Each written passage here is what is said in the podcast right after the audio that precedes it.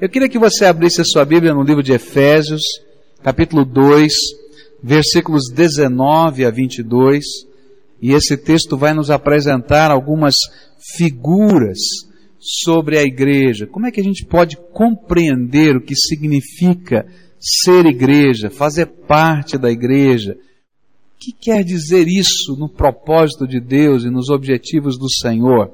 Efésios 2, 19 e 22 dizem assim, Assim, pois, não sois mais estrangeiros, nem forasteiros, antes sois concidadãos dos santos e membros da família de Deus, edificados sobre o fundamento dos apóstolos e dos profetas, sendo o próprio Cristo Jesus a principal pedra da esquina, no qual todo edifício bem ajustado cresce para templo santo no Senhor, no qual também vós juntamente sois edificados para a morada de Deus no Espírito. A figura que Paulo nos apresenta aqui é de uma construção. Deus está construindo um templo. É interessante isso. Deus está construindo um templo. Quando a gente começa a ler sobre construção do templo no Velho Testamento, do templo de Salomão, Salomão faz uma oração tremenda, muito profunda, interessante, onde ele diz assim: Deus, tu és maior do que qualquer construção que um homem possa fazer. O Senhor não cabe dentro de um templo. E quando a gente começa a pensar, não importa o tamanho do templo, não importa o tamanho do local, Deus é maior. Deus é o Senhor do universo. Foi a palavra do seu poder que criou todas as galáxias que existem. Será que Deus precisa de um lugar físico para ele, para a habitação dele? É interessante que quando Davi começou a pensar na construção do templo, ele começou a pensar na construção porque no seu projeto de governo, como rei, ele começou a construir um palácio. E quando ele estava construindo o palácio para sua moradia, sede do governo de Israel, naquele tempo, ele olhou pela janela e ele viu que o lugar da adoração de Deus era uma tenda. E ele disse assim: tem alguma coisa errada tem alguma coisa errada. Eu, que sou tão pequenino, que sou homem, que sou pecador, que tenho tantos defeitos, moro num palácio. E o lugar da adoração do meu Deus é uma tenda, é uma cabana. E nesse sentimento ele diz: Senhor, eu quero construir um palácio para o Senhor. E a palavra templo, na verdade, na língua hebraica, é a mesma palavra para palácio. E quando Davi construiu o primeiro templo, ele começou a pensar na construção, quem vai construir é o seu filho Salomão, ele pensou, Deus é digno como rei dos reis e senhor de estar num palácio. E ele começou todos os preparativos e Deus não permitiu que ele construísse. E aí então, Salomão foi aquele que recebeu os modelos, as plantas da construção, e ele colocou aquilo como projeto da sua vida, do seu governo. E ele vai trabalhar nisso. Mas no dia em que ele vai dedicar aquele lugar, ele diz assim: Deus, será que existe alguma construção humana? Será que existe algum palácio que possa abrigar o Senhor? Tu és infinito, tu és grande demais. E aí então ele faz uma oração tremenda para nos dar a entender o que significa esse lugar do ajuntamento. Diz assim: quando o teu povo se reunir aqui e clamar o teu nome, ouve, Senhor, a voz do teu povo. Mas Deus pega essas figuras que são tão fáceis de nós identificarmos e percebermos, e Ele vai dizer para a gente: olha, eu também estou construindo um templo. Mas esse templo, ele não é feito de tijolos, ele não é feito de concreto. O meu templo é feito com gente. sabe, a minha igreja é um templo onde cada pessoa, cada servo meu é um tijolo, é uma pedra dentro desse templo. E eu estou edificando esse templo para habitar nele por toda a eternidade através da vida das pessoas que eu tenho resgatado no poder da minha graça. E ele começa a dizer para a gente assim, através desse texto: Eu estou edificando a minha igreja, o meu templo santo. Essa figura vai me ajudar a compreender o que Deus está fazendo na igreja. O Senhor, Ele não é somente o arquiteto das coisas tremendas do universo, mas Ele é o artífice e Ele é o artista das pequenas coisas. A palavra de Deus nos diz que o templo lá de Jerusalém, ele foi construído de tal maneira que pedra ficasse encaixada sobre pedra. Não havia cimento. Eram grandes blocos de pedra lavrada, tremendamente pesados, que eram colocados uns sobre os outros, de tal maneira que tivesse estabilidade, sem colocar cimento. E é interessante é que isso tinha que ser uma obra muito bem feita para que não houvesse qualquer tipo de trabalho, balanço. E as pedras não podiam ser lavradas no local. Elas eram lavradas fora do ambiente do templo, porque ali não havia barulho de marreta, de talhadeira ou qualquer outra coisa assim, e eram transportadas já perfeitamente capazes de se encaixar uma na outra para aquele lugar. Quando a palavra de Deus nos ensina que nós somos a igreja do Senhor e somos a construção de Deus, Deus está nos dando uma visão. Ele colocou o alicerce dessa edificação espiritual que é Jesus. Jesus é a pedra de esquina desse templo que Deus está construindo. Não dá para nada ficar de pé na igreja do Senhor se Jesus não for o alicerce. Depois ele colocou os baldrames ali colocados, né? A gente tem aquelas coisas lá para baixo enterradas, depois a gente tem que fazer as ligações entre elas. E aí ele colocou a vida e a doutrina dos apóstolos. Aí isso está escrito na Bíblia. E essa base doutrinária, essa visão e esse entendimento do reino de Deus que ele revelou aos apóstolos, que ele revelou aos profetas no passado, que está nas escrituras sagradas para nós, nos dão a condição de sermos edificados uns sobre os outros. Mas aí Deus começa a fazer um trabalho de artista. Ele vai pegar a minha vida, eu que sou uma pedra, eu que sou um tijolo, essa pedra lavrada, que Deus vai ter que trabalhar para construir o templo, e ele sabe que se ele me pegar do jeitinho que eu estou agora, né, e me colocar em cima de uma outra pedra, não vai dar jeito. Porque você está torto, você está arrebentado, você está todo falhado de um jeito, falhado do outro. Se a gente colocar, vai ficar uma parede com barriga. Eu me lembro que uns anos atrás eu fui fazer uma pequena reforma numa casa em São Paulo, contratei um pedreiro que não era muito bem pedreiro, não sabia usar o prumo. Você pode ter uma ideia, né?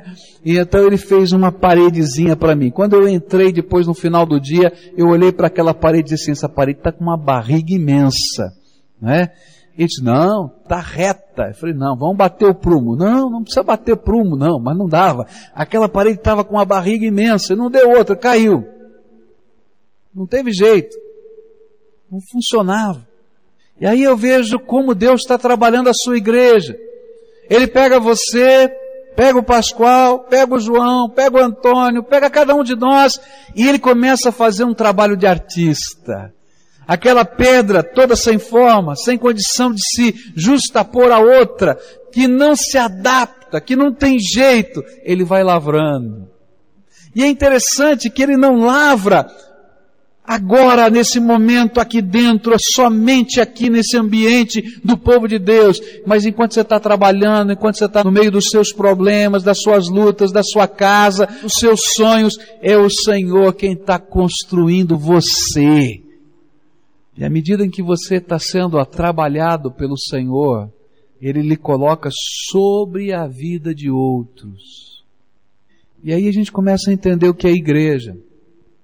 Igreja é esse trabalho manual de Deus, onde Deus está construindo a minha vida como um milagre e Deus está construindo a sua vida como um milagre.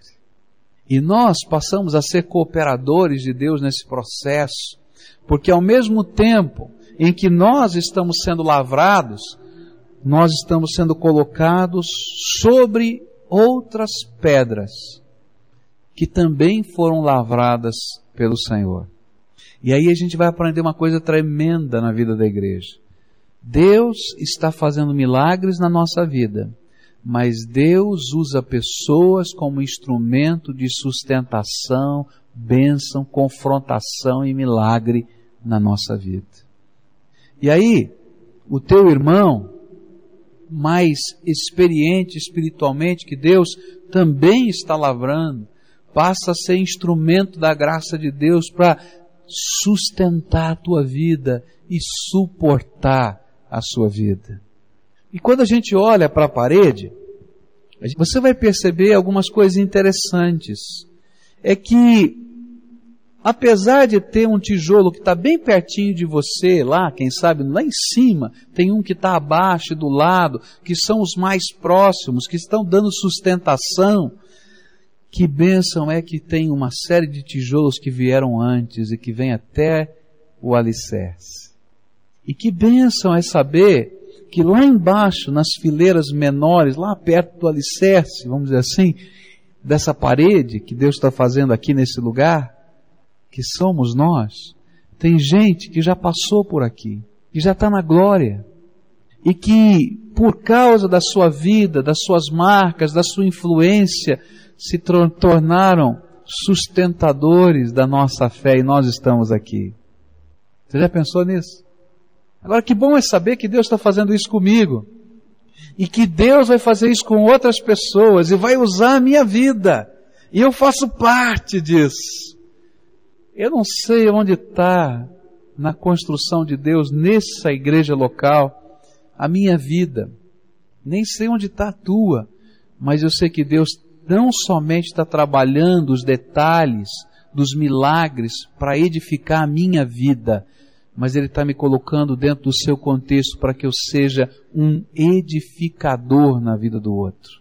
E mais, Ele está me esfregando, tijolo com tijolo, eu com você, para que nós nos encaixemos e sejamos moldados segundo a vontade dEle. A lição que eu queria deixar com isso para você, primeira coisa, não dá para a gente ser um tijolo solitário na igreja de Jesus. Geralmente, o tijolo solitário, ele vai virar entulho. Você já viu um tijolo perdido numa construção?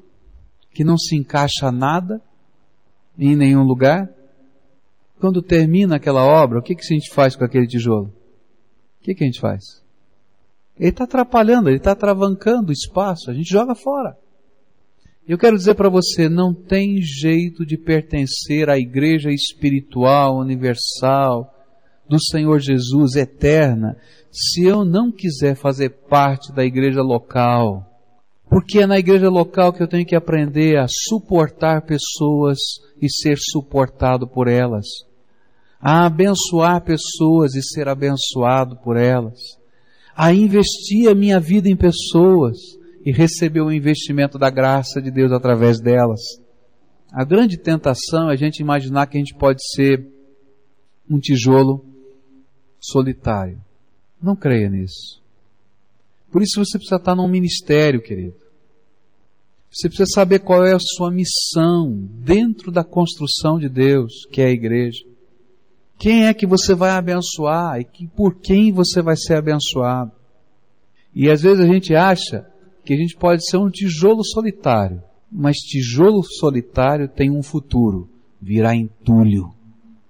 Agora, tijolo ajustado a uma parede permanece fazendo o papel dele e sustentando tudo isso que a gente dá. Que coisa tremenda é saber que Deus está fazendo uma construção eterna e quer usar a minha vida para ser parte desse projeto. Você é parte dessa igreja. Outra coisa que vou aprender nesse texto, quero concluir essa mensagem com ela, é que Deus não está fazendo simplesmente uma construção. Essa construção tem um propósito. Essa construção tem um objetivo específico. E por isso ser igreja tem propósito, segundo Deus.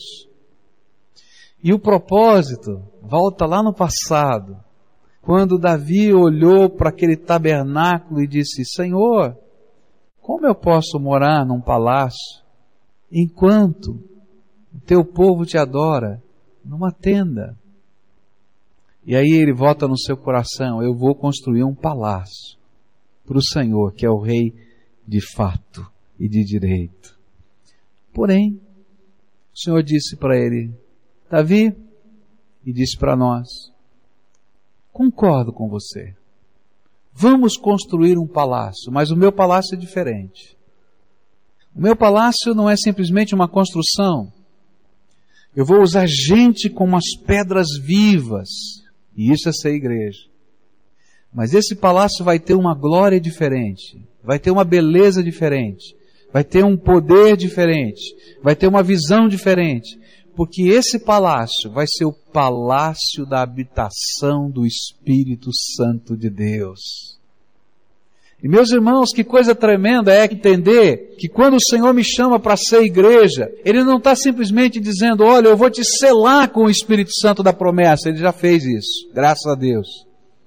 Mas quando nós nos ajuntamos, e quando essa igreja está agindo segundo a sua vontade, aguardando a vinda do nosso Senhor, nós todos, igreja do Senhor, nos tornamos no palácio e na habitação do Espírito Santo de Deus.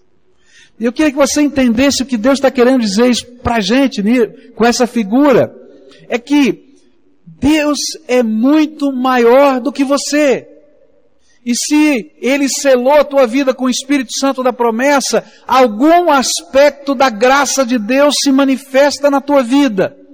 Mas não dá para manifestar tudo, porque Deus é mais. Mas quando o povo de Deus está junto, essa construção maravilhosa do Senhor se reúne, nós nos tornamos no palácio do Espírito Santo. E a gente começa a ver a grandeza, a infinitude do poder, da graça, da glória, da majestade do nosso tremendo construtor, o Senhor das nossas vidas. Como é que a gente pode ficar fora de um negócio desse? Como é que a gente pode se acomodar num cantinho e não entender que Deus quer manifestar um pedaço da tua glória e da glória dele através da tua vida, que somada à minha vida, que somada à vida do outro, que somada a cada um de nós, nos dão uma imagem da grandeza do Senhor que habita nesse palácio. Eu quero ser a igreja de Jesus. Eu quero me comprometer. Eu quero me envolver. Eu quero fazer parte.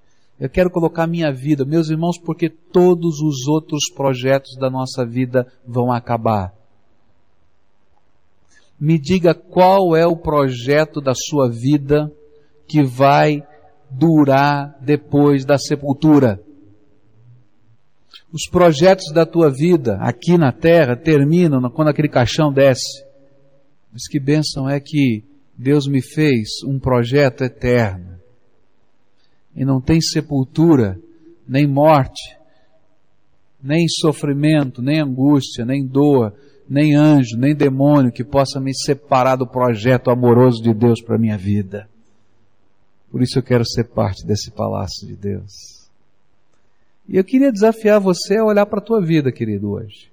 Eu quero orar com você agora e queria desafiar você a olhar para a tua vida. Igreja é tudo isso junto. É um povo, é uma família, não é tremendo? É um templo, é um palácio resplandecente da glória do nosso Senhor. Mas igrejas são pessoas. Sou eu e você. Somos nós. E eu queria desafiar você a fazer parte desse projeto, a ser parte da igreja do Senhor a colocar a tua vida na mão de Deus para Deus usá-lo para a sua glória, para ser um tijolo que sustenta outros e é sustentado por outros. A entender que de alguma maneira você contribui para que esse palácio da glória de Deus se reflita em toda a terra. Não fica fora disso. Não seja o tijolo no fundo do quintal, porque você vai virar entulho, querido. Não ajuda, atrapalha. E eu queria que você olhasse para o seu coração, e nessa hora de oração, você tentasse perguntar ao Espírito Santo qual é o teu papel. Você tem sido um tijolo numa parede, num alicerce. Talvez você nem aparece, ninguém vê você, mas estão cumprindo seu papel para a glória de Deus. Ou você está lá no fundo do quintal. Se você está se sentindo como aquele que está no fundo do quintal, não se conforme com isso. Porque quem quer que você se conforme com isso é Satanás. Porque ele sabe que tijolo no fundo do quintal vira entulho. E sabe o que é pior? É que o entulho atravanca quem está dentro do templo. E eu queria desafiar você hoje a fazer um voto diante de Deus e dizer assim, Senhor, me mostra o teu lugar, o meu lugar no teu reino. E olha, toma cuidado com essa oração, hein? Porque Deus vai falar com você. E eu quero dizer para você, se você quer continuar sendo tijolo no fundo do quintal, não ore agora. Porque se você orar, Deus vai te colocar na parede certa e Deus vai querer usar a tua vida. E se for preciso quebrar, Ele quebra as pontas que não encaixam. Agora, se você quer ser igreja de Jesus, faça essa oração comigo. Curva sua fronte agora e ore ao Senhor. Se o Espírito de Deus te toca o coração, diga: Senhor Jesus, eu quero ser esse tijolo onde o Senhor quiser. Pode usar a minha vida. Eu quero aprender a suportar pessoas. Eu quero aprender a ser servo com tudo que eu tenho e sou. Eu não tenho sido. Eu até tento algumas vezes, mas eu não tenho sido. Mas eu quero. Usa a minha vida para a tua glória. E enquanto isso, Pai, faz os teus milagres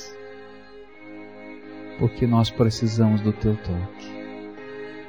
Senhor Jesus, nós estamos na tua presença agora e eu sei que muitas orações estão subindo até o teu trono de graça. E eu peço em nome de Jesus que o Senhor as ouça e que o Senhor derrame a graça do Senhor sobre o teu povo.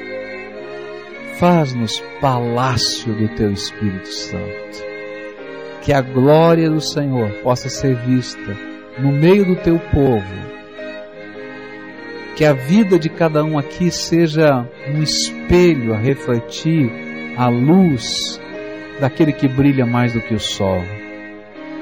Bendito seja o nome do nosso Salvador. E faz-nos, Senhor, esse tipo de igreja.